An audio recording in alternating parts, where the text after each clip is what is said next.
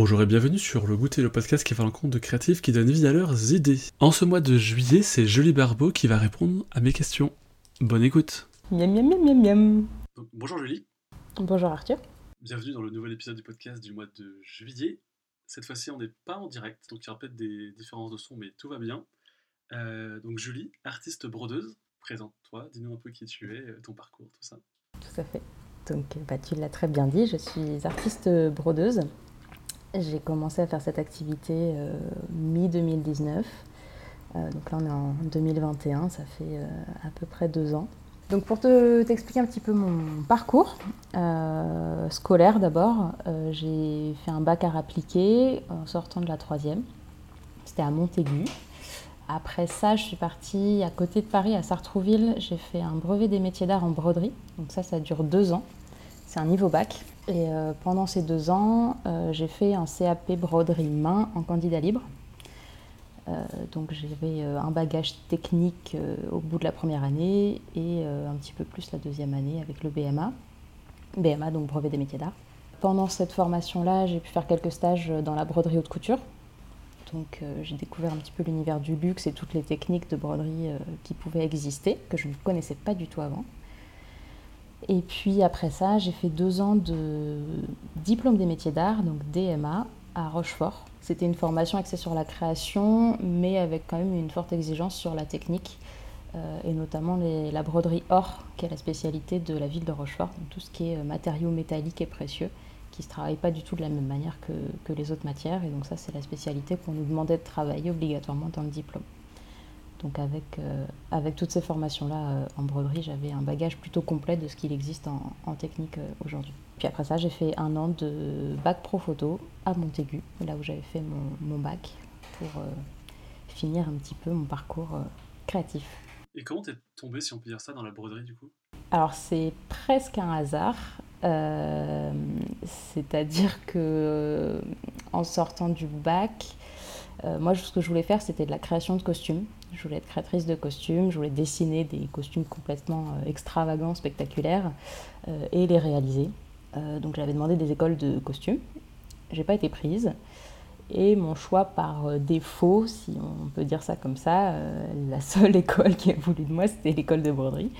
Et je me suis dit que dans tous les cas, ça me servirait pour le costume plus tard, donc c'était pas perdu, ça m'intéressait forcément quand même. Et euh, c'était dans la même école que, l'école de costume que je voulais, euh, que je convoitais tant, on va dire. Et donc j'ai fait cette année, cette première année en broderie en me disant que j'allais euh, ensuite enchaîner sur du costume, que dans tous les cas l'année d'après j'allais que l'année d'après j'allais retenter cette école de costume. Et finalement, ben, j'ai adoré la broderie. Mes professeurs m'ont aussi poussé dans cette voie-là en me disant que bon, ben, je me débrouillais plutôt pas mal. Trop bien du coup que tes profs euh, t'encouragent aussi euh, dans cette... euh, Bah oui, oui, parce que en fait, ce qui, m'encourageait à faire, c'était de ne pas arrêter au milieu de la première année, parce que le BMA c'est en deux ans, donc je m'étais engagée dans une formation en deux ans, et moi ce que je voulais faire, c'était arrêter au bout de la première année pour rebifurquer sur le costume directement. Et voilà. Ce qu'ils m'ont euh, déconseillé de faire fortement, c'était d'abandonner la formation en, en soi. Ils m'ont dit, écoute, euh, va, va au bout. euh, fais tes deux ans, obtiens ton diplôme et après tu fais ce que tu veux. Si tu veux partir en costume, tu pars en costume, mais au moins va au bout. Donc euh, je me suis dit, bon, d'accord, ils ont peut-être pas tort. euh, un an, c'est pas grand-chose, surtout que j'avais déjà un, an d'avance euh, sur mon parcours scolaire. Donc au final, c'était un peu l'argument débile, mais qui me permettait de me rassurer. et donc je fais ma deuxième année de, de broderie. J'avais des copines qui étaient dans la formation de, de costume, qui étaient donc dans le même établissement, que je voyais régulièrement acharnées derrière leur machine à coudre pour rendre les costumes euh, en temps et en heure. Et plus ça allait, et moins, euh, moins cette formation-là de costume me parlait. C'était quand même très technique. Elles passaient leur temps derrière la machine à coudre à faire des patronages et à faire des, des, bah, vêtements, en fait. Euh, clairement, c'était ça. Et, et moi, à côté, je découvrais un univers vraiment bah, pur en broderie, avec la broderie haute couture. Donc, c'est vraiment des, des jeux de matière, des, motifs, des techniques. Et, c'était presque presque infini comme possibilité, en fait, tout ce qu'on pouvait créer en broderie. Et le, la différence entre ces deux mondes-là euh, m'a fait me rendre compte que, effectivement, la broderie, euh, broderie c'était vraiment pour moi et que le costume, pas tant que ça finalement. Parce que souvent, là, tu parles vraiment à quelqu'un qui n'y connaît pas grand chose en broderie. Pour moi, vraiment, la broderie, c'est un énorme cliché, mais c'est le, tambour tendu et on vient piquer en croix. Ouais, alors ça c'est une des techniques de broderie. Euh, moi, là où j'ai appris à broder, on ne brodait pas sur des tambours, on brodait sur des métiers à broder, c'est ce que j'utilise encore aujourd'hui et ce qu'on utilise dans la plupart des ateliers.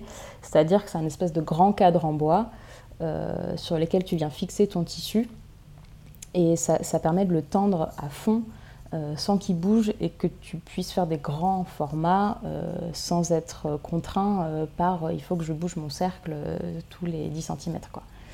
Donc euh, c'est vraiment un outil professionnel de la broderie qu'on ne connaît pas spécialement si on n'est pas euh, amené forcément. Mais euh, ça change tout quoi. On en parlera peut-être plus en profondeur dans, les, dans la partie technique et outils avec justement tout ce que tu utilises pour créer ce que tu fais. Ouais. Et du coup, là on était rendu, donc tu as été encore un peu en école, tu as fait des stages. Ouais. Et ensuite, on va ça. Et ben en fait, j'ai surtout appris pendant mes stages parce que euh, là où j'étais, on nous imposait presque de faire nos stages dans la haute couture. Donc c'est l'école la plus formatrice en broderie pure. En tout cas, si on veut avoir, euh, acquérir une technique euh, vraiment presque irréprochable, il faut passer par la haute couture parce qu'il y a des, il y a des exigences qu'on ne retrouve pas ailleurs et, et, en même temps il y a des délais à respecter sur les périodes de défilé qui sont assez dingues. on fait des horaires de malade, il faut aller très très vite, il faut être productif. Et en même temps, il faut que la technique, elle soit impeccable. Donc euh, c'est une école assez formatrice d'être dans, des ateliers comme ça.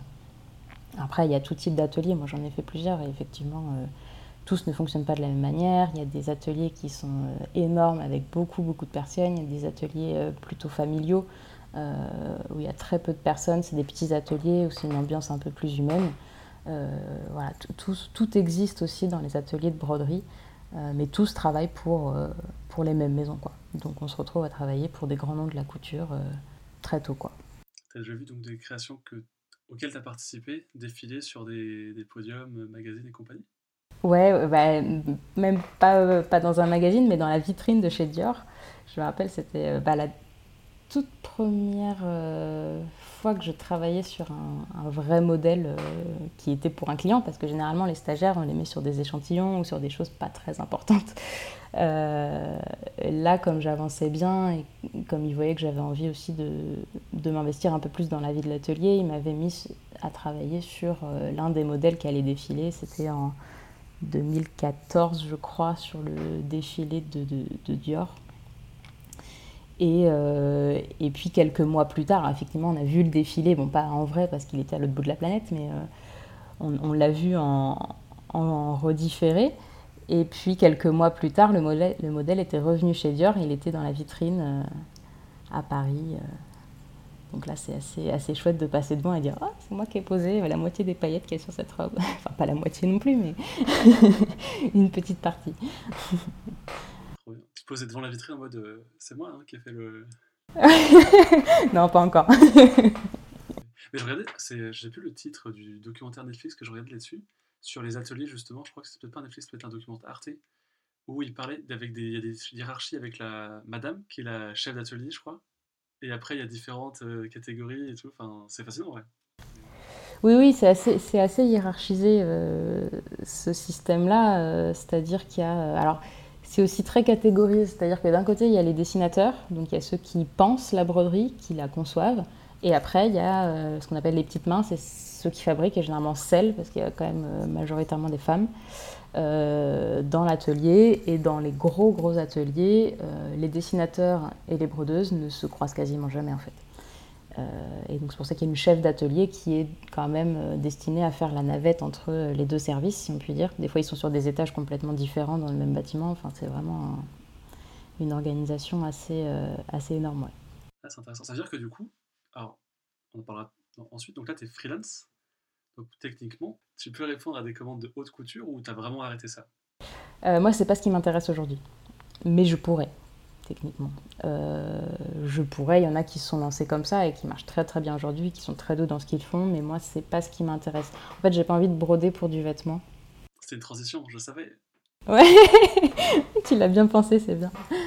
Euh, non, ce qui, m'intéresse, c'est de travailler la broderie plutôt en lien avec l'espace et d'avoir une vraie interaction avec euh, la personne qui va venir découvrir la broderie et presque de, travailler sur quelque chose de l'ordre de l'installation ou de l'œuvre euh, vraiment liée à son environnement, liée à l'espace. Et le vêtement, le vêtement ça m'intéresse pas trop. Non. Ok. Parce que j'avais vu dans une petite recherche et tout. Et ça, c'est le truc. J'avais même une phrase, j'ai plus la phrase exacte, mais que tu voulais passer de, de l'habit à euh, la broderie sur les murs, comme une peinture. Oui, c'est ça. En fait, c'est ça. C'est que j'ai envie qu'on. C'est aussi des, des convictions euh, fortes et que, qui, qui, des choses qui me portent aujourd'hui et certaines choses qui m'agacent aussi dans, dans, la façon dont on envisage euh, les métiers d'art et dont on catégorise les, les métiers. C'est que, euh, que oui, je fais de la broderie, donc à la base, euh, c'est destiné à être appliqué sur quelque chose, à être euh, juste décoratif ou euh, alors la broderie ça s'y prête un peu moins mais dans d'autres métiers d'art euh, c'est voué à être utilitaire la plupart du temps. Et moi j'ai envie de prendre un peu le contre-pied de ça et de dire bah, que la broderie peut exister pour elle-même juste pour ce qu'elle est en tant que en tant qu'œuvre en tant que broderie et qu'on s'intéresse à la broderie pour ce qu'elle dégage toute seule quoi. Sans qu'elle soit appliquée à quelque chose sans qu'elle soit là juste juste pour faire joli entre guillemets. Enfin voilà qui est vraiment une une vraie connexion qui se crée et que ça fasse naître des émotions et donc euh, comme ça se positionner euh, peut-être euh, sur un statut d'œuvre d'art. Et du coup, en parlant d'émotions, est-ce que tu... qui est-ce que tu fais? Ouais. ouais, carrément. Trop bien. Bah, du coup, on peut passer à la partie univers? Mm-hmm. Miam, miam, miam, miam, miam. Du coup, dans la partie univers, généralement, je j'initie avec trois mots. J'en ai trouvé quatre pour ce que tu crées. Ok. J'avais trouvé les mots lumière, géométrie, artisanat et toucher. C'est le quatrième mot que j'ai rajouté en regardant bien et je me suis dit qu'il y avait un truc à faire avec toucher aussi. Hmm. C'est pas le principal, mais c'est intéressant quand même. Euh, alors, lumière, oui, complètement. Euh, ça a toujours été, depuis que j'ai commencé la broderie, même quand j'y connaissais rien, et dès le départ, dès qu'on nous demandait euh, une petite création où, il fallait mettre un petit peu de nous, j'utilisais quasiment systématiquement des matériaux qui avaient un impact à la lumière, donc des choses euh, transparentes, jouer sur l'opacité ou la transparence en fonction. Euh, j'ai essayé de créer des petites brillances, mais subtilement, en fait, j'ai toujours essayé de, de rester dans l'élégance, euh, dans quelque chose de raffiné, mais d'apporter quand même cette ce petit éclat qui est caractéristique de la broderie, quand même, on va pas se mentir, hein, la paillette et le sentiment, c'est quand même très cliché, mais c'est ça, et c'est ce que j'aime. Euh, donc la lumière, oui, euh, D'autant plus qu'aujourd'hui, dans les tableaux que je crée, la lumière est vraiment un élément important. Euh, dans le sens où, en fonction de la luminosité ambiante, en fonction de, de là où on se positionne par rapport à l'éclairage et par rapport à l'œuvre, on ne va pas voir la même chose. Euh, il y a des angles de vue euh, selon certaines lumières, si on regarde un de mes tableaux, qui vont presque nous faire disparaître le motif. Donc on va avoir l'impression d'avoir une toile quasiment, euh, quasiment nue, quasiment vide, on ne va pas voir le motif.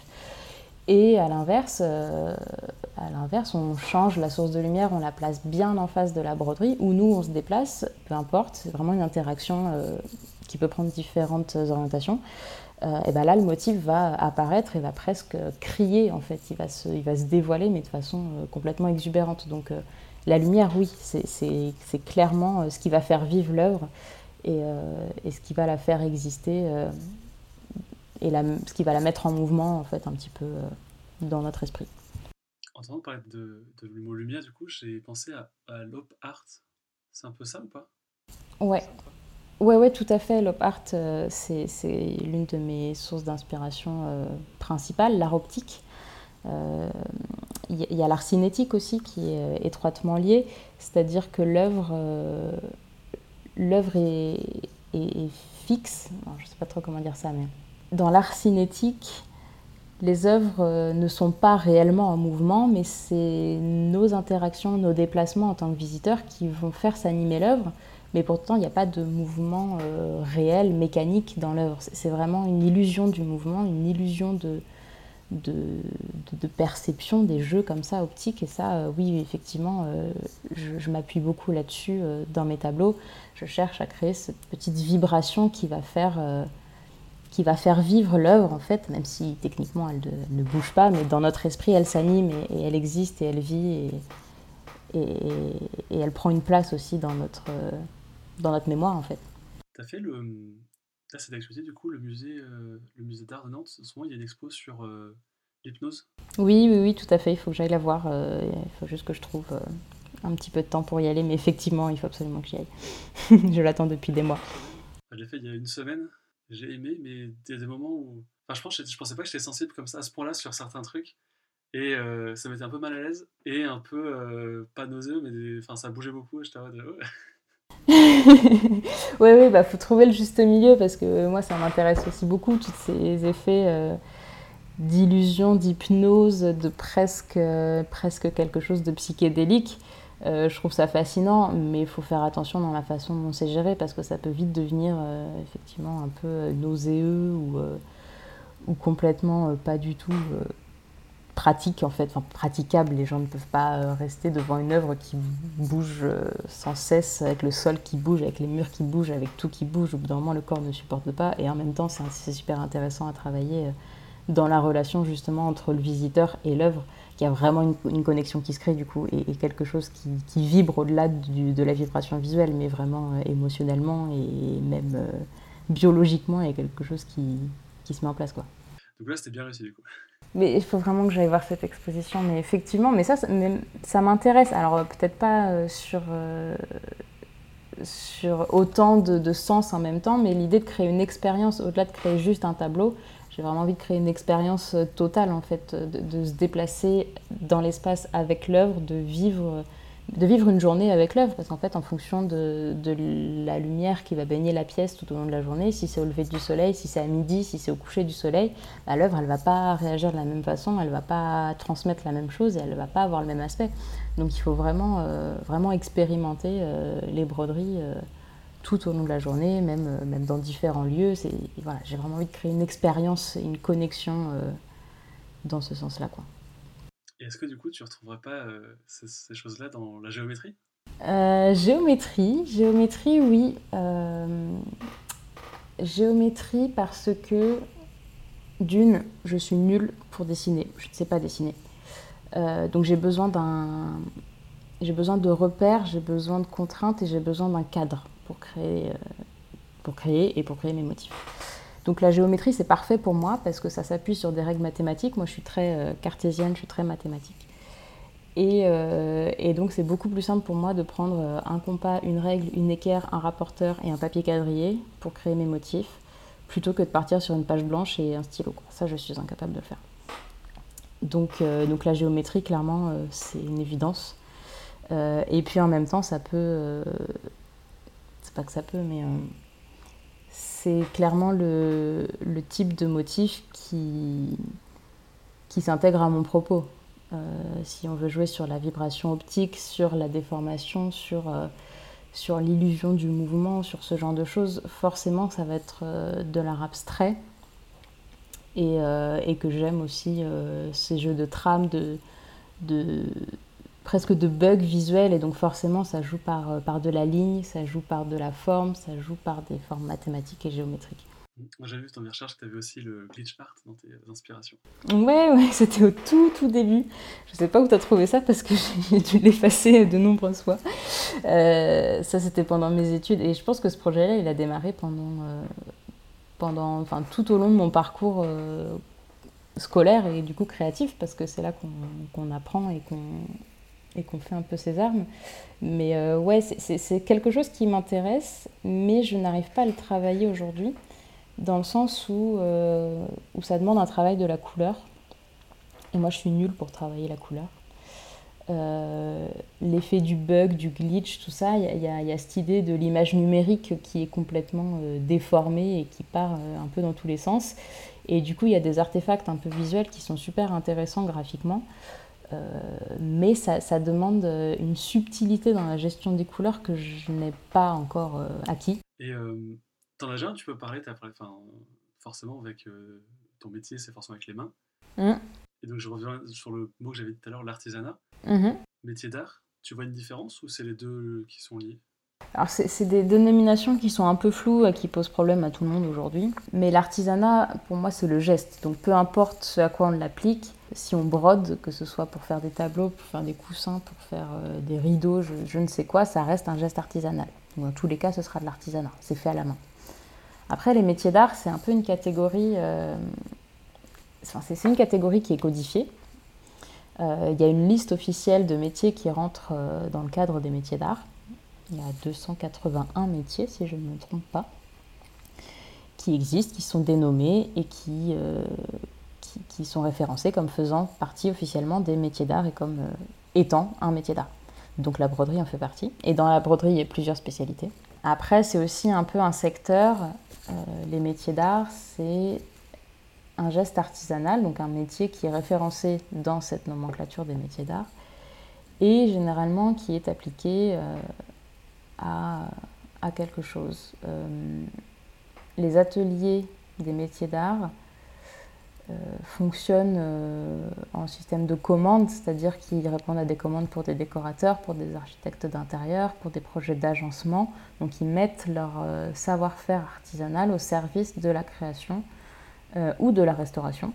dans le métier d'art, on distingue la création de la restauration. Ce sont deux spécialités différentes et qui ne revêtent pas les mêmes métiers à l'intérieur de chaque catégorie.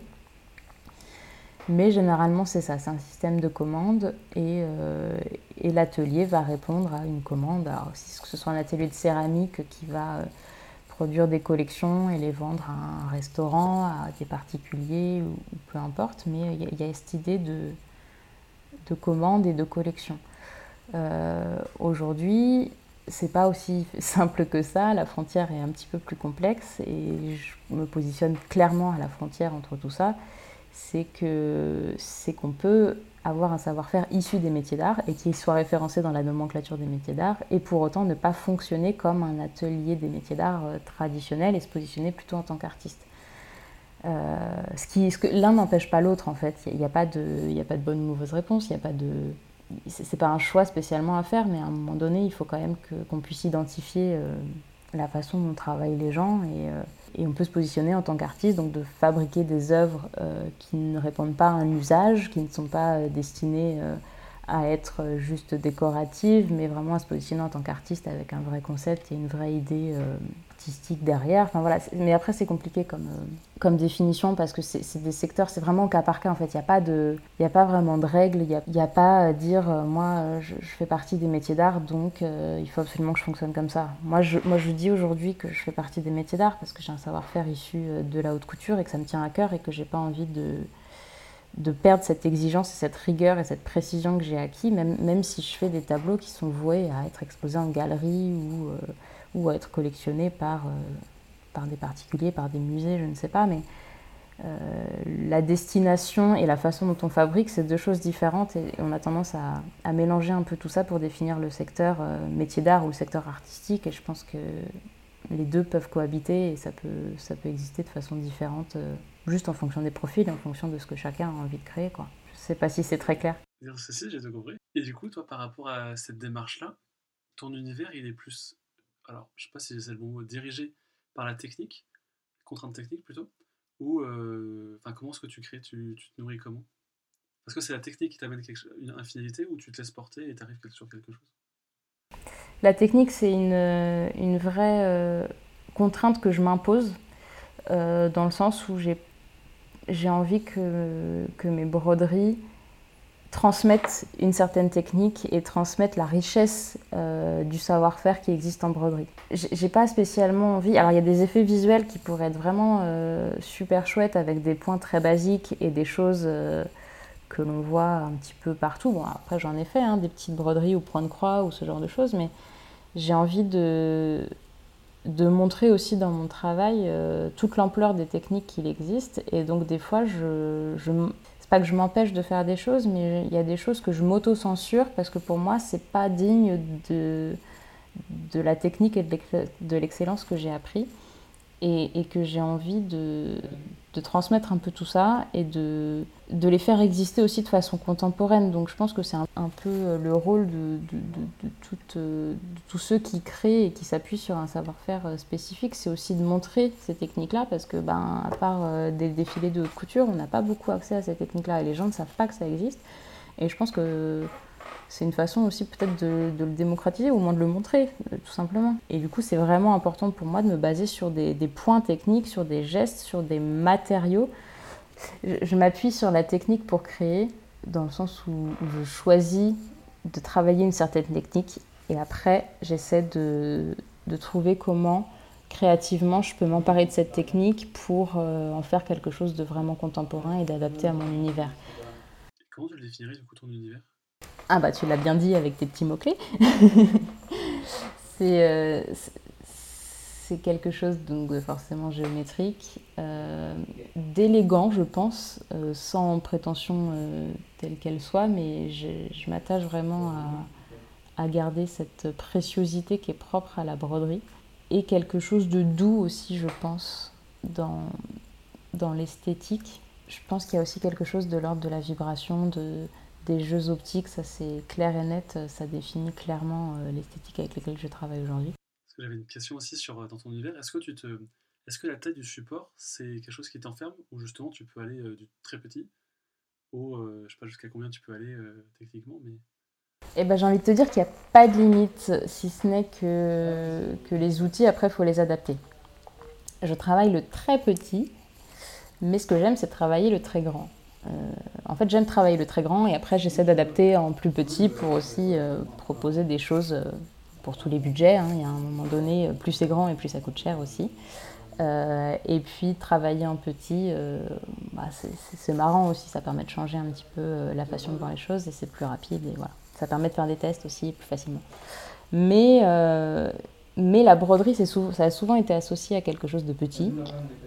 Et moi, justement, j'ai envie de travailler en grand, j'ai envie de montrer que la broderie, ça peut être à l'échelle d'une pièce, à l'échelle euh, d'une place euh, de je ne sais quelle ville. Enfin voilà, d'essayer de, sortir aussi du cadre un peu, euh, un peu traditionnel qu'on accorde à la broderie. Et on retrouve un petit peu ce côté spectaculaire que j'avais envie de, de faire au tout début quand je voulais faire du costume. Je voulais, je voulais, faire, des, je voulais faire des costumes pour que les gens ils fassent waouh Et là, aujourd'hui, j'ai envie de faire des broderies pour que les gens ils fassent waouh. donc, euh, donc, ouais, je, passe du, petit, du plus petit au. Enfin, je passe du très petit au très grand, mais ce que j'aime vraiment, c'est travailler en, grand et j'ai envie de travailler en encore plus grand. Euh, la, seule, la seule limite, ça va être les outils qu'il va falloir adapter. Donc, il va falloir peut-être que je me construise des métiers à broder beaucoup plus grands. Parce que là, euh, actuellement, je suis limitée à des broderies de à peu près 1 mètre sur 1 mètre, c'est quand même déjà pas mal. Parce que tu te enfin, la, la, taille grandit, mais le matériau reste de la même taille. C'est ça, exactement. Et, euh, et c'est intéressant aussi dans le sens où ça augmente la précision du, du motif. Parce que chaque paillette que je pose sur mes, sur mes broderies, c'est un peu comme un pixel, tu vois, sur une image numérique. Donc si, si tu as euh, une image de 10 pixels par 10 pixels, bah, tu vas pas pouvoir avoir un motif très détaillé. Si tu as 1500 pixels par 1500 pixels, bah, là, tu peux faire des choses euh, quand même beaucoup plus riches. Et, ça m'intéresse aussi dans, dans cette vision-là de l'échelle, justement, d'essayer de, de créer des choses vraiment très détaillées et à l'inverse, de travailler aussi en très très grand mais avec des images euh, presque minimalistes. Et pour autant, il y aura 1500 euh, par 1500 pixels. Tu vas finir en 4K hein Ça peut. est-ce que c'est proportionnel Enfin, oui, c'est proportionnel à la taille, mais est-ce que tu as genre euh, une heure égale tant de centimètres carrés? Je sais pas comment tu mesures ton temps de travail.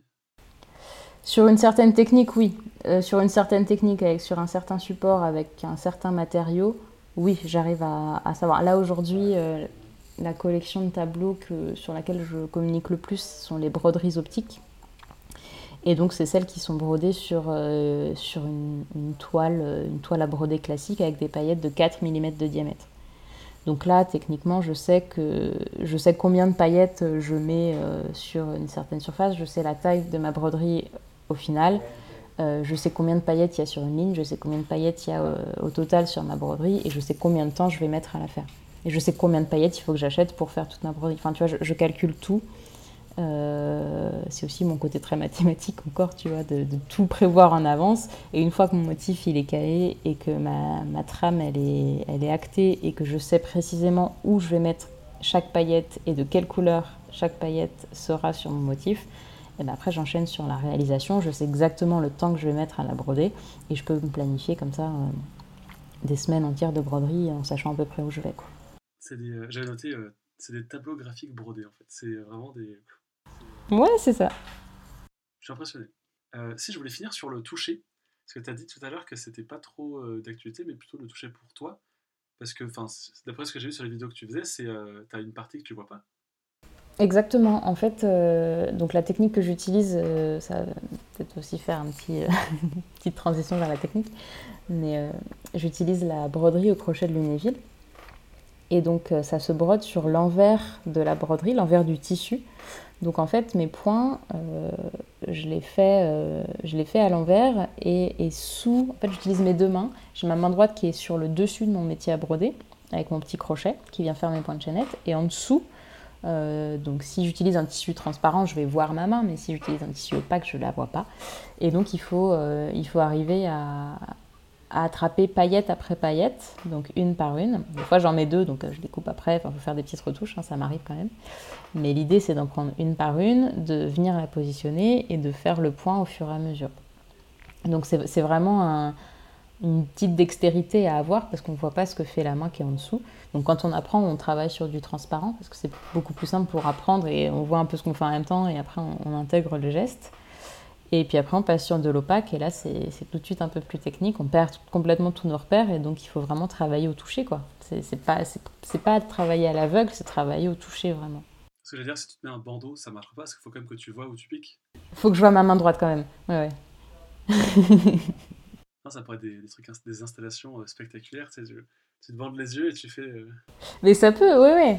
Ça dépend de la, ça dépend de la trame. Mais si, si c'est, euh, je sais pas, un grillage par exemple, parce que là moi je travaille sur de la toile Aïda, mais si tu utilises un grillage, tu arrives facilement à, repérer chaque case et du coup tu peux, tu peux comme ça broder de façon monumentale, peut-être même à l'aveugle. Alors des fois je regarde pas trop, hein. effectivement, ça m'arrive de lever le nez pendant que je brode, hein, mais c'est quand même suffisamment précis pour que euh, ça se joue au millimètre là où je pique mon crochet. Quoi. J'ai une question toute bête, mais tu, le, tu brodes façon harpe, genre euh, perpendiculaire à toi ou horizontale sur, une, euh, sur des tréteaux? C'est à l'horizontale. Je pose mon métier sur, sur des tréteaux. Et, et en fait, j'enroule ma broderie, je fais une petite partie. Et puis ensuite, je la déroule, je la réenroule de l'autre côté pour avancer l'ouvrage comme ça au fur et à mesure. Parce que les formats que je fais ne me permettent pas de le faire en une seule fois et puis j'ai pas les bras assez longs pour euh, arriver au milieu de la toile. Donc c'est vrai, c'est la toile qui bouge et toi tu restes au même endroit et ok. Ouais, tout à fait. Trop bien.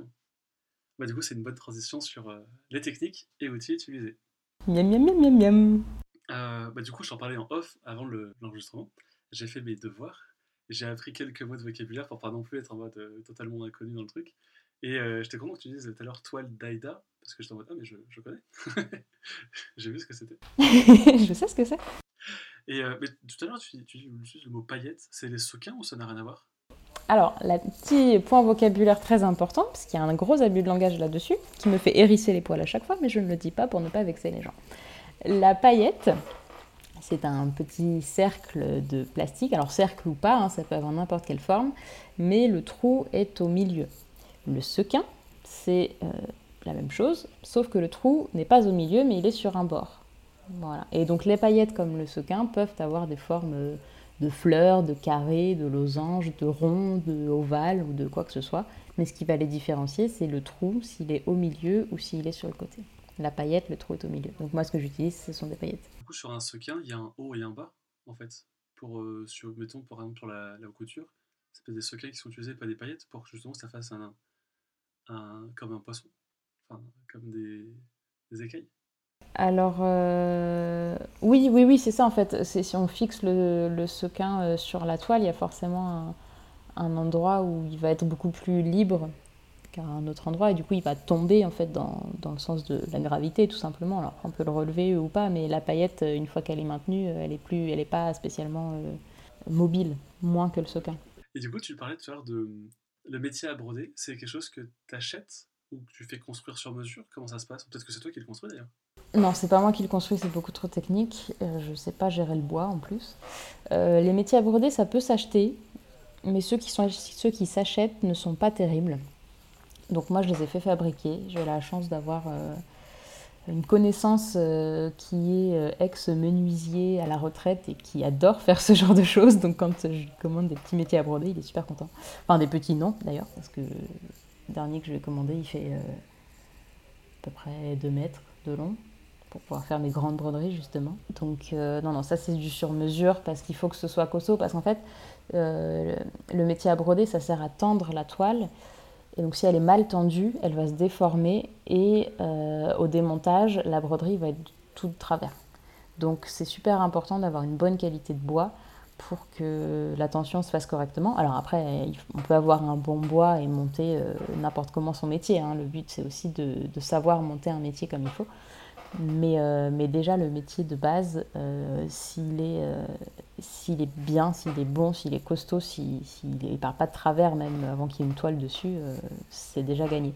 on peut trouver des métiers à pas très cher, mais généralement, le bois est pas bon, ils sont très légers et ils ont tendance à se déformer, il faut compenser. c'est une, horreur. et tu peux te faire un petit, peut-être pas un lexique de dictionnaire de, des termes techniques des outils que tu utilises, mais un petit B à bas pour comprendre un peu, euh, échanger avec quelqu'un qui fait justement de la, de la broderie euh, bah donc là, le métier, à, le métier à broder, c'est l'outil de base. Sur le métier à broder, tu as aussi d'autres euh, termes qui interviennent, c'est-à-dire que tu vas venir fixer ton, ton tissu sur les coutisses. Ensuite, tu vas venir tendre avec des clous que tu vas positionner dans les lattes qui sont sur les côtés. Après, tu vas tendre le tissu sur les côtés avec des tirettes que tu vas venir fixer avec des petites épingles. Euh, après, bah, la broderie de Lunéville, ce dont on parlait, avec les paillettes, les sequins. Euh, tu as des perles, des tubes. Donc les tubes, ce sont des perles allongées en quelque sorte. Euh, ça, ça se, vend, ça se vend soit en vrac, soit enfilé sur des fils sous forme d'écheveau qui permettent de les broder au lunéville ensuite derrière.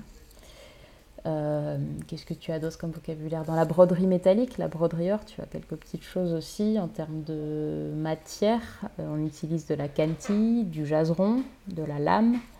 Euh, on utilise aussi des ganses, de la soutache, des, des lamés, des fils métallisés. voilà. Après, les noms des matériaux sont, sont assez, euh, assez riches aussi, mais tu peux utiliser ce que tu veux en fait. L'avantage de la broderie, c'est que tu peux broder un peu avec ce que tu veux, et, du moment que le point reste euh, techniquement le même. Euh, et tout à l'heure, tu parlais de paillettes, enfin de 4 mm. Mm-hmm. Tu peux en avoir des plus grandes, petites? C'est vraiment un choix délibéré de prendre cette taille-là ou... Ouais. ouais, parce que. alors, les plus petites qui se fabriquent aujourd'hui, c'est des paillettes de 3 mm de diamètre la différence est énorme entre une paillette de 3 mm et une paillette de 4 mm. On ne dirait pas comme ça, mais 1 mm, ça change vraiment la donne. Euh, ne serait-ce que dans la façon dont on les travaille. Euh, pour attraper les paillettes de 3 mm, c'est vraiment euh, un peu plus technique. En fait, on a tendance à en prendre deux à la fois, c'est vraiment tout petit. Et en plus de ça, le trou central de la paillette, bah forcément, il est disproportionné par rapport au diamètre de la paillette, parce que le trou reste de la même taille, que ce soit sur une paillette 3 que sur une paillette 4. Et donc euh, l'effet visuel n'est pas le même et l'esthétique de la paillette n'est pas tout à fait la même parce que les proportions sont pas les mêmes. Moi je trouve ça un peu moins joli, ça se balade un petit peu plus dans tous les sens, euh, ça me plaît moins. Après sur les formats un peu plus grands, euh, ça va de millimètre en millimètre sur les fabricants traditionnels de paillettes. Après, si tu fabriques tes propres paillettes, forcément, tu fais un peu ce que tu veux. Mais sur les normes qui existent chez les fournisseurs, euh, tu vas de millimètre en millimètre, donc tu passes de la paillette 4, après tu peux avoir de la 5, 6, 7, 8, 9, 10 mm, je crois que tu peux aller jusqu'à 12, euh, enfin voilà, ça peut, ça peut monter, ça dépend des, modèles. Et puis après, tu peux demander aussi des choses particulières selon euh, tes projets. Mais la paillette 4, moi, c'est vraiment ce qui me permettait d'avoir quelque chose de suffisamment petit pour avoir du détail dans mes motifs parce que plus je prends un pixel gros et soit il va falloir que je fasse des toiles vraiment très grandes, soit il va falloir que je réduise la définition de mon motif. Il va falloir euh, faire un choix, tu vois, si, si, ma paillette était plus grosse, euh, on n'aurait pas le même aspect. Et je pense que 4 mm, c'est le bon compromis. Euh, en tout cas, pour le format que je fais aujourd'hui, ça me permet d'avoir suffisamment de, de détails dans chacune de mes compos. Et du coup, alors ça me fait penser un truc. tu utilises un logiciel d'ordinateur pour faire ça? Oui, du coup, tu utilises plutôt du vectoriel Illustrator ou du pixel avec Photoshop où tu as directement le motif déjà créé? Alors pour euh, mes maquettes de broderie, j'utilise Photoshop parce que justement euh, un pixel égale une paillette, donc clairement euh, c'est plutôt facile de, de composer mes motifs là-dessus. Sauf qu'en amont, je dessine, enfin je, fais mes recherches en fait à la main, comme je disais avec tous mes petits outils géométrie plutôt scolaire, mais qui fonctionnent très bien. Et donc je me fais des petites recherches comme ça. Après je passe sur Illustrator pour répéter le motif et avoir quelque chose de bien clean. Et après, je le pixelise sur Photoshop et je l'adapte. Et après, je le reprends euh, pixel par pixel à la main parce que y a l'automatisation de la pixelisation, elle n'est pas, elle est pas parfaite. Tu vois, quand tu dézoomes sur une image, bah, tu, tu, vois à peu près ce qu'il faut. Mais dès que tu rentres dans le détail et que tu veux que chaque paillette soit bien positionnée pour avoir la diagonale qui va bien, eh ben, il faut les reprendre un par un. Donc, euh, j'ai un gros temps à passer euh, pixel par pixel pour me mettre les bonnes couleurs sur ma maquette avant d'aller les broder. Quoi. Ah, donc tu, en fait, tu, pars du papier, tu pars sur Illustrator, Photoshop et tu reviens au papier pour... Euh, c'est ça, exactement. Et c'est quoi C'est un patron? Comment ça, enfin, comment ça fonctionne pardon? C'est un, c'est un calque? Sur quoi tu le poses en fait? Oh bah rien, il reste sur mon ordi et puis moi je, je, brode en m'alignant sur, ma, sur la trame de mon tissu. Euh, et, je compte en fait au fur et à mesure, comme, euh, comme on ferait du point de croix en fait. À chaque fois que tu fais une croix, tu comptes. Bah là, à chaque fois que je pose une paillette, je compte et j'ai mon motif. Je me dis, bah là, il y a, il y a 5 paillettes blanches, après il y a 5 points sans paillettes, après il y a 3 paillettes dorées, après il y a euh, 2 paillettes blanches et je compte comme ça et je fais mes petites lignes au fur et à mesure. Ah, ça marche par ligne, pas par euh, couleur? Ouais, par ligne. Par ligne, sauf qu'à chaque fois que je dois changer de couleur, je dois changer de bobine. Parce qu'en fait, mes paillettes, elles sont enfilées si tu veux, mes paillettes, elles sont enfilées toutes sur ma bobine. Et quand je viens les broder, je viens juste les récupérer, euh, les faire glisser sur le fil. Mais elles sont toutes enfilées à la base sur, euh, sur, mon fil. C'est pas en vrac Je pensais que c'était vraiment moi, tu, toi qui choisissais. Ah, d'accord, ok, j'ai pas. Non, non, non, parce que le. Mais alors, ça, en vrac, euh, tu, peux, tu peux tout à fait le faire aussi, mais c'est beaucoup plus long parce qu'il faut que tu les prennes une par une et c'est à l'aiguille. Là, l'avantage de travailler au crochet, c'est qu'elles sont déjà enfilées et que tu viens juste les récupérer le fil derrière chaque paillette pour les maintenir sur ton tissu avec le crochet justement. Et donc il faut qu'elle soit tout enfilée. Et soit tu fais un enfilage en disant bah, il me faut tant de paillettes blanches, après tant de paillettes dorées, après tant de paillettes blanches. Mais j'ai déjà essayé et c'est beaucoup plus long qu'autre chose.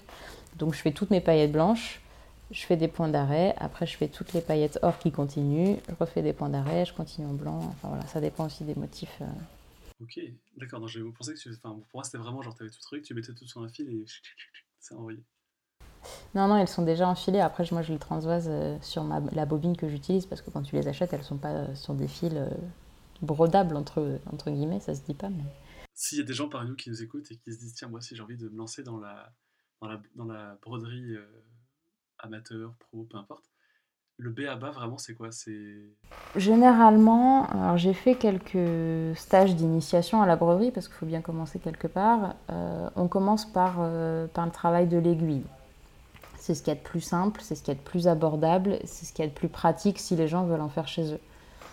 Euh, donc ce sont des points très basiques peux te donner les noms hein, si ça t'intéresse. On peut faire du point à vent, du point de piqûre, on peut faire du point de tige, on fait des petits points de graines, on fait du passé plat, du remplissage. voilà, mais généralement on commence au fil, euh, à l'aiguille, éventuellement sur un tambour parce qu'on n'a pas besoin d'avoir une tension ni des formats euh, de malade. Donc euh, ça suffit. Ça permet aussi de voir aux gens s'ils travaillent de la matière textile euh, leur convient, parce que finalement, on ne sait pas, euh, c'est quand même quelque chose qu'on n'a pas l'habitude de faire tous les jours, donc ça permet de, voir un peu l'affinité qu'on a avec ce matériau et avec cette technique.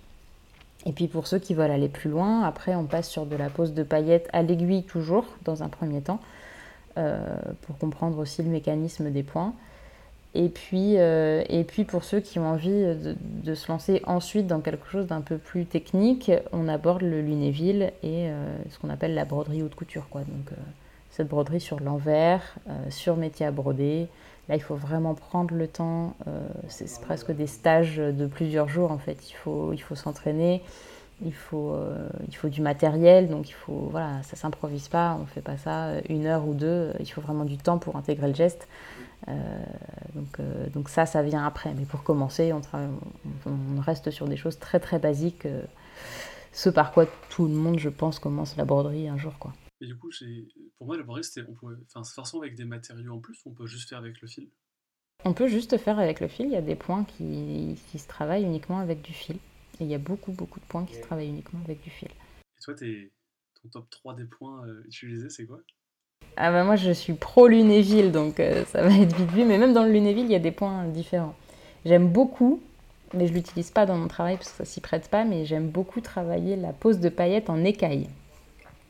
Ça se travaille au point tiré, ça, t'intéresse. et ça permet de, chevaucher un petit peu des paillettes en, en strates comme ça et de faire bah, comme des écailles, tout simplement.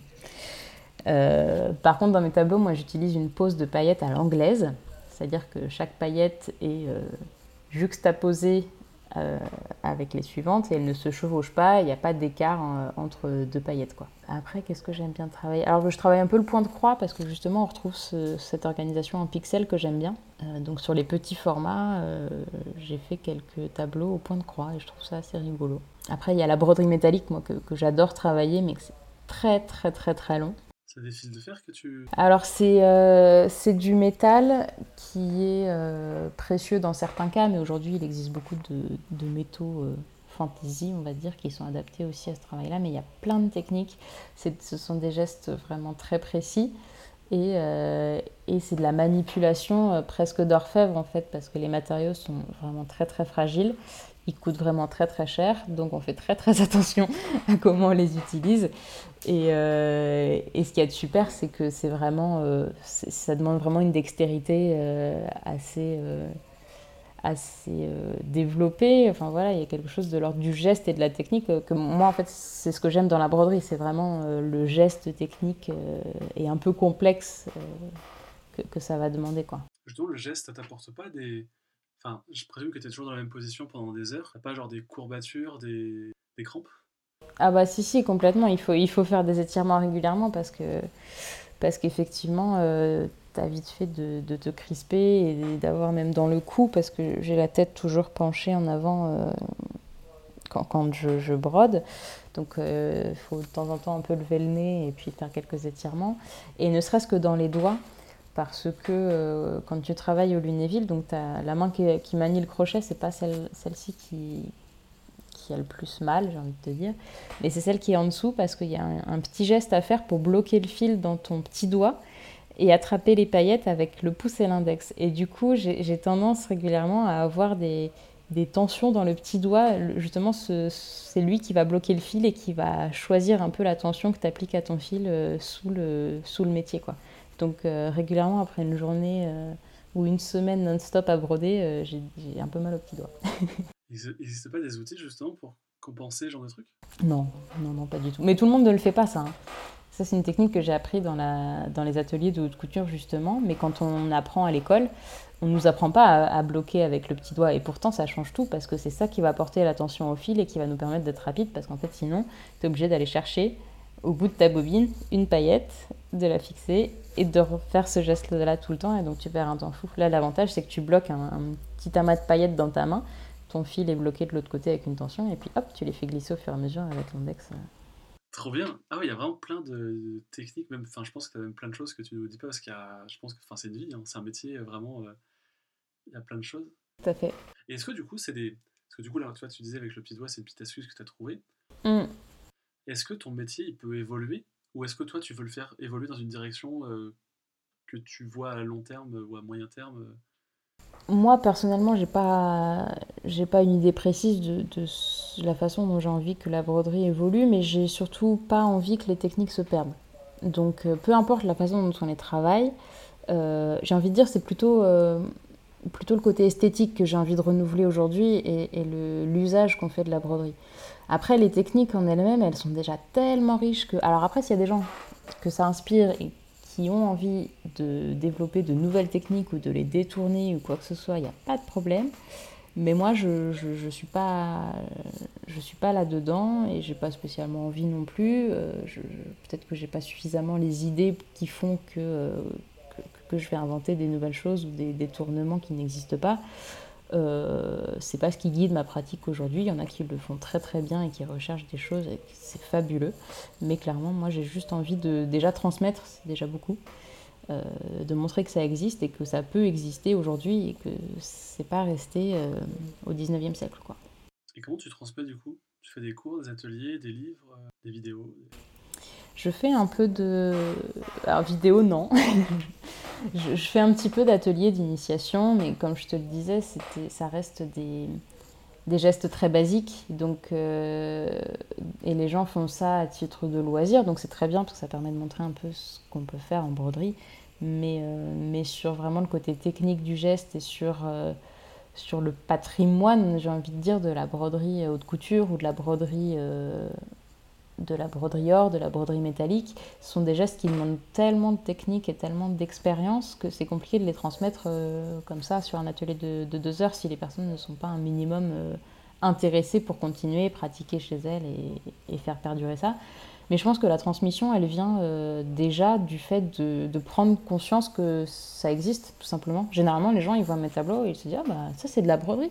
Oui, oui, c'est de la broderie. La broderie, c'est pas euh, des petits napperons posés euh, sous euh, les lampes chez ta grand-mère. Enfin voilà, c'est clairement cliché, mais, mais souvent j'ai ces réflexions-là et, et c'est pas pour rien. C'est que c'est qu'il y a un manque de connaissances et qu'on est là pour ça en fait, pour pour je sais pas, pour permettre aux gens de découvrir des nouvelles choses, de, de, de voir de la beauté et, et de les inspirer peut-être. Je sais pas. C'est vrai que c'est ce que du coup toi ta transmission, si je vais résumer, c'est le prendre du côté très poussé, technique, pointu du monde de l'art et de la haute couture, et le ramener plus dans les galeries, euh, les gens, chez les gens, etc. Tout à fait, exactement. T'as tout compris. Sacré boulot à faire quand même. Hein. Oui, oui, c'est, ça demande un peu d'énergie. Trop bien, bah du coup c'est encore parfait comme tradition. Euh, on va passer sur les projets. Miam miam miam miam miam. Euh, bah, du coup dans les projets, c'est, c'est pas vraiment un projet c'est les concours Atelier d'Art de France que tu as fait en 2020 et 2021. Mhm. Et là, en 2021, justement, c'est sur, sur ta broderie. Oui. Si je ne me trompe pas, avec le V. Tout à fait. Cette broderie, elle, vient d'être euh, sélectionnée donc, pour l'exposition régionale du concours Atelier d'Art de France euh, en Pays de la Loire. Donc, euh, donc elle a été exposée au musée de la Reine Bérangère dans le cadre de ce concours avec, je crois qu'on était 13 artisans d'art à partir participer, enfin en tout cas à être sélectionné euh, pour cette exposition. Donc il y a de tout en termes de technique, en termes de savoir-faire, en termes d'univers. Et, euh, et, voilà, donc c'est une, petite reconnaissance euh, supplémentaire. Et tu as d'autres projets passés, en cours, à venir? Alors là, j'ai quelques, quelques événements dans l'été et à la rentrée, plutôt de l'ordre des marchés d'artistes, de créateurs. Euh, on pourra retrouver quelques, quelques broderies petits formats plutôt, des éditions limitées, des, petits originaux également. Euh, donc comme, comme maintenant les événements vont pouvoir reprendre euh, et en plus en plein air, ça pourrait être des petits moments sympas pour se rencontrer et pour euh, discuter broderie. On parlait de concours, mais il y a un deuxième, euh, un deuxième concours pour lequel j'ai été présélectionnée, qui est le prix européen des arts appliqués. Et donc il y a l'une de mes broderies qui va pouvoir être exposée en Belgique euh, à partir de la fin de l'année 2021. Voilà, donc c'est l'export un petit peu qui commence. Et puis euh, sinon, dans les choses que j'ai envie de développer et mes projets plutôt en termes de créa, j'en ai parlé déjà tout à l'heure, mais euh, j'ai vraiment envie de travailler en grand. Donc je travaille déjà en grand, mais j'ai envie de travailler en encore plus grand. Et donc j'aimerais bien développer des choses euh, de l'ordre de l'installation ou de l'œuvre monumentale, vraiment en lien avec l'espace, euh, qui intègre vraiment chaque visiteur dans la broderie, mais au sens propre, c'est-à-dire qu'on va pouvoir euh, peut-être voyager dans la broderie et, marcher au sein de la broderie et se promener dans cette broderie-là. Et l'idée, ce serait de créer un genre de parcours un peu euh, sensoriel en me basant sur, les mêmes gestes que ce que j'utilise au quotidien, mais en changeant les matériaux, en changeant l'échelle et en changeant le support. En fait, le support ne serait peut-être plus la toile, mais l'espace simplement. J'ai envie de dire le voyageur, peut-être mais... Euh. Eh bah oui, pourquoi pas, j'aimerais bien, mais euh, ce n'est pas de mon ressort, ce genre de décision. j'ai assez, j'ai enfin, là ça rappelle du du coup, mais euh, d'ailleurs, c'est pas obligé de répondre. C'est qui, tes, c'est, quoi, c'est qui tes clients? C'est des particuliers? Ou c'est vraiment des, des, entreprises, des choses comme ça? Parce que je présume que vu, enfin, c'est comment, enfin, c'est autant passé que tu fais le prix?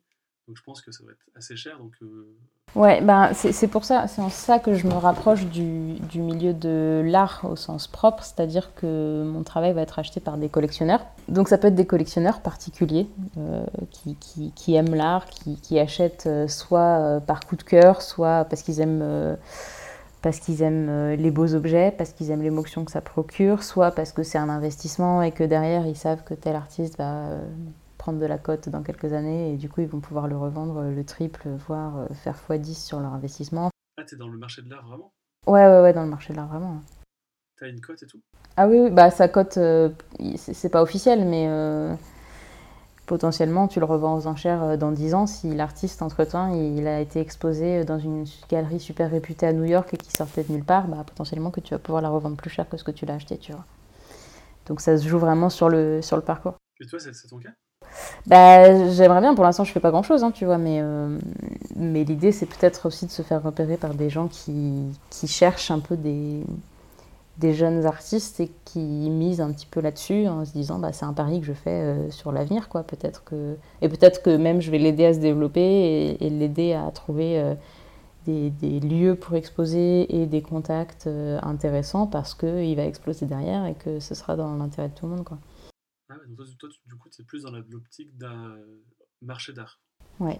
Ouais, ouais. Alors après, le marché de l'art, c'est aussi... Euh, en fait, le client final reste toujours le particulier, ou en tout cas euh, l'amateur euh, l'amateur d'art, de belles choses, de beaux objets, mais généralement, c'est à titre particulier. Le particulier, ça peut être aussi le chef d'entreprise d'un restaurant qui va acheter un tableau pour mettre dans, dans, son restaurant, mais parce que lui, personnellement, ça lui plaît, parce qu'il aime ça, qui... qui qui s'intéresse à cette œuvre-là, qu'elle soit chez lui ou dans son, dans son lieu de travail, tu vois, c'est à peu près la même chose, ça revient de la personne.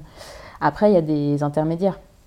Tu peux aussi travailler avec des décorateurs d'intérieur parce que ces gens-là peuvent potentiellement faire appel à des décorateurs pour renouveler la décoration de leur appartement. Et donc, ils vont leur dire, ben voilà, moi j'aime bien, euh, par contre je suis passionné d'art, donc euh, dénichez-moi des artistes euh, que je vais pouvoir exposer chez moi. Euh, voilà. Tu vois, tu vois le client final reste toujours le même, mais après, la façon de, de capter euh, leur. Euh, et de, de, rencontrer leur chemin est, est, un peu différente selon les cas. Quoi. Ça, ça m'intéresse beaucoup parce que c'est vraiment sur ce quoi je suis en train de travailler en ce moment parce que bah, je me rends compte que ça prend beaucoup de temps. Mm. Donc le prix n'est pas non plus. c'est pas du 20 euros. Mm. Donc forcément, c'est pas toutes les bourses. Donc comment les contacter, les, ces fameuses personnes et tout, c'est. C'est ça. C'est le grand, c'est le grand, le grand sujet, la grande question qu'on se pose tous. Hein. Et il n'y a pas de réponse en fait. Je pense que je, ne l'ai pas encore moi la réponse. Mais je pense que ça se joue, euh, ça se joue euh, aux rencontres, aux relations, à la visibilité. Dans le monde de l'art, ça se joue beaucoup au CV, comme je te le disais. Si exposé dans une galerie euh, dans la Creuse ou que tu sois exposé dans une galerie à New York, ça va pas avoir le même impact pour toi. Pourtant, l'expo restera la même mais ça se joue vraiment sur euh, les lieux que tu as fréquentés, les personnes que tu as rencontrées, les prix que tu as remportés, euh, les résidences que tu as faites. Ça, j'aimerais bien aussi euh, me lancer un petit peu dans, dans, la résidence, justement, pour tester ce format de l'installation monumentale. Comment ça fonctionne, une résidence? C'est vraiment, tu habites là-bas pendant X temps? Alors, ça dépend des lieux qui t'accueillent, c'est eux qui définissent les conditions. La plupart du temps, euh, ce sont des centres d'art ou des communes qui accueillent des artistes, donc qui leur mettent à disposition des moyens pour créer. Ça peut être euh, un atelier de, production, ça peut être des outils, ça peut être des moyens humains, une équipe qui va être là, ça peut être un autre savoir-faire. Euh, j'ai vu récemment, il y avait une résidence dans, une imprimerie, donc ils mettaient à disposition toute l'imprimerie et tout, toute l'équipe de l'imprimerie pour que l'artiste puisse faire un projet de création. Donc ils te mettent à disposition ça. Ils peuvent aussi t'héberger euh, sur place. Généralement, ils mettent un lieu de, un lieu de vraie résidence euh, de vie euh, à côté de l'atelier. Mais, mais, pas toujours, hein. c'est pas toujours le cas. Ils, peuvent te rémunérer aussi pour ton travail de création. ils peuvent prendre en charge uniquement les frais de production. ils peuvent te payer la médiation. Euh, en fait, ça dépend vraiment, chacun définit un peu ses conditions, mais l'idée c'est de mettre le maximum de moyens qu'ils puissent mettre à disposition des artistes pour qu'ils créent des nouvelles choses et qu'ensuite ils fassent. Généralement, il y a quand même une médiation à faire autour de ça euh, auprès euh, des écoles, du jeune public, même du, du, grand public en général, il y a généralement une restitution de résidence sur laquelle tu vas montrer le travail que tu as produit pendant ces X semaines où tu étais dans ce lieu-là et où on t'a permis de, de créer. Quoi. Et ça, tu trouves ça où? Genre, c'est des bourses de... Ouais, c'est des appels à projets qui tombent euh, un peu... Il n'y a, pas, a pas trop de règles, il faut être en veille constamment dessus. Ouais, je comprends. Le plus dur, c'est le premier pas, enfin, premier client qui fait que, et puis tac, tac, tac, enfin souvent, euh, mais c'est ce que je vois de, podcast, souvent c'est un client qui t'en amène un autre. Ouais. Bah oui, oui, c'est ça, puis il faut être visible en fait. C'est. Et puis, comme c'est pas vraiment de la commande que je fais, euh, c'est encore plus compliqué. C'est-à-dire que moi, je produis, et puis dans je produis dans l'espoir que peut-être un jour quelqu'un l'achète, quoi. Mais euh, c'est pas quelqu'un qui va venir me voir en me disant euh, j'ai vu que vous aviez fait ça pour un tel, bah, moi aussi j'ai besoin de ça parce que, euh, tu vois, dans le graphisme c'est peut-être euh, plus courant dans le sens où tu fais un logo pour un copain, derrière tu en as cinq autres qui vont peut-être monter leur boîte ou qui ont une assos qui a besoin d'en faire son site ou quoi que ce soit. Enfin, tu vois, c'est pas les mêmes considérations. Alors forcément tu peux travailler à la commande quand tu es artiste, mais t'es pas sur les mêmes besoins. Tu réponds à un besoin qui est pas du tout primaire tu es sur quelque chose de l'ordre du plaisir, euh, de, du, loisir pour certains. Donc euh, c'est la culture, tu passes... Euh, alors il y a des gens qui vont passer ça en priorité et c'est très bien, et il y en a pour qui bah, c'est quand ils ont le temps. Quoi. Donc, voilà. puis l'année qu'on a passée n'a pas spécialement favorisé les rencontres artistiques et culturelles, donc ça n'a pas aidé. Quoi. Trop bien pour tous ces projets, et puis cette première partie d'épisode la suite, ce sera le 23. Ciao, ciao Salut, merci Arthur. Miam, miam, miam, miam, miam. Merci beaucoup d'avoir écouté cet épisode. Je vous donne rendez-vous le 23 juillet pour la suite avec la carte blanche et les questions bonus. D'ici là, ciao ciao